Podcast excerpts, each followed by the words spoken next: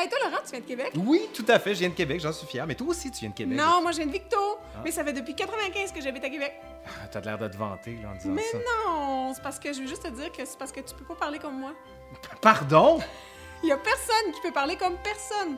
Ben oui, mais ça, on le sait, on a toutes des voix différentes, mais on a des accents quand même. On a des mots différents, puis ça, ben, c'est ce qui fait la richesse de la langue, non? Oui, c'est ça, ça s'appelle la variation linguistique. Ah, fait que finalement, là, tous les Français qui nous disent à nous qu'on a un petit accent pittoresque, là, Ben, notre accent est pas plus pittoresque que le leur. ah ouais! Fait que finalement, eux aussi ont un accent. Ah, ça, c'est drôle, ça. Est-ce que tu voudrais nous faire l'histoire de tout ça? Tout à fait. OK, c'est parti!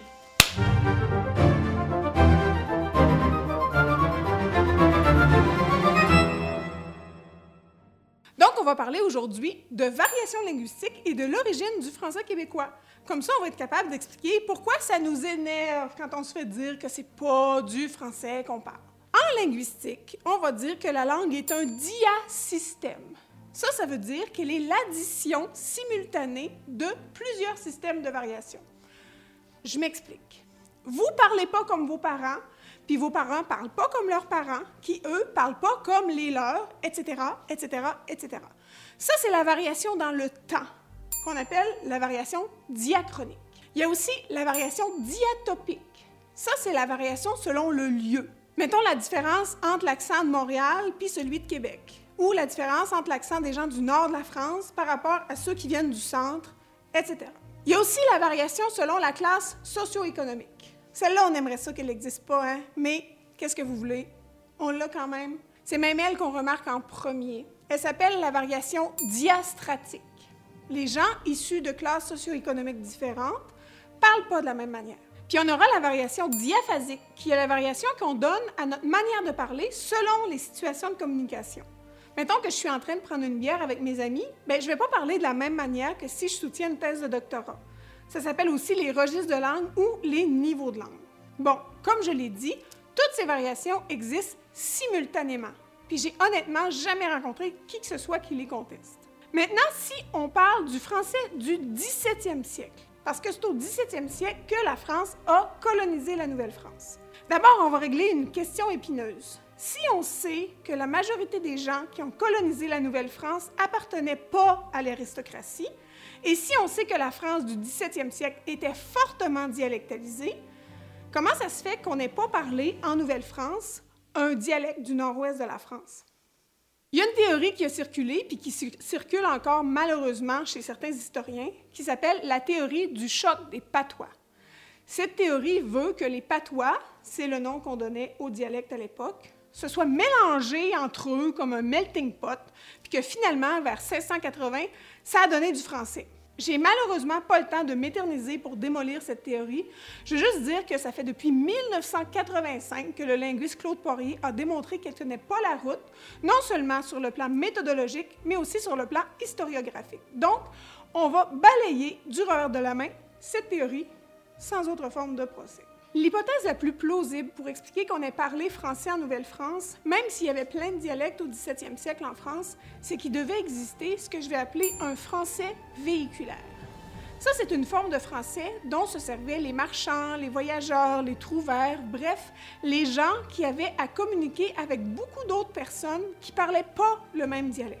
On n'a pas vraiment de traces tangibles de ce français véhiculaire parce que les seules traces qui nous restent de cette époque, ben, c'est des traces écrites. Puis ça, ben, ça rend pas vraiment compte de la langue en général. Mais on a, par exemple, des expressions communes entre le Québec et des régions de France qui n'ont pas fourni de gros contingents de colons à la Nouvelle-France.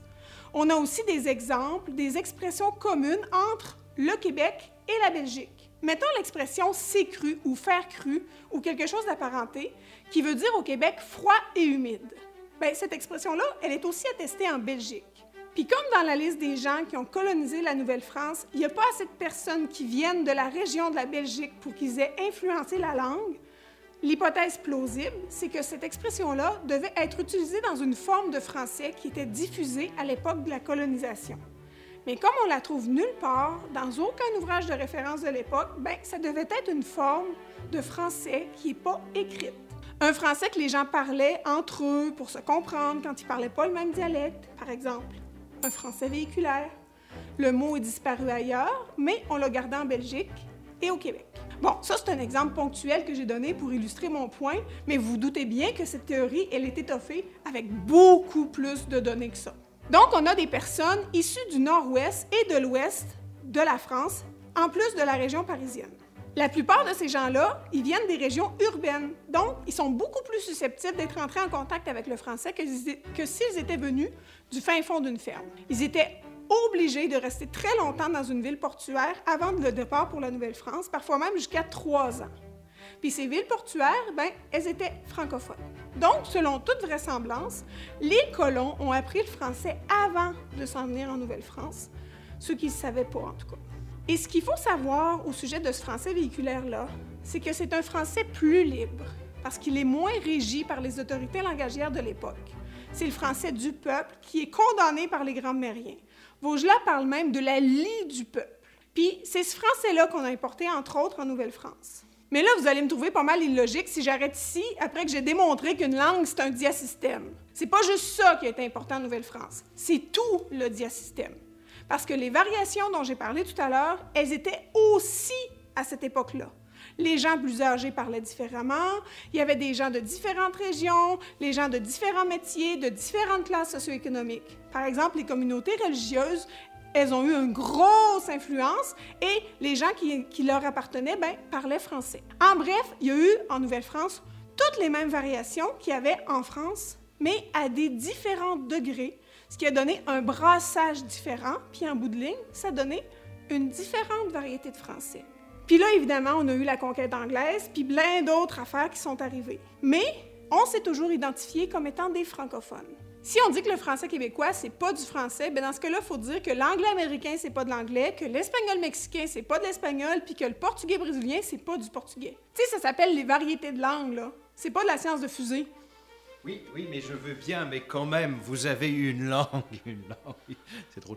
En fait, un accent, disons-le comme ça, pour être gentil, qui est quand même assez pittoresque. Ah oui, mais vous aussi, vous avez un bel accent, c'est chantant.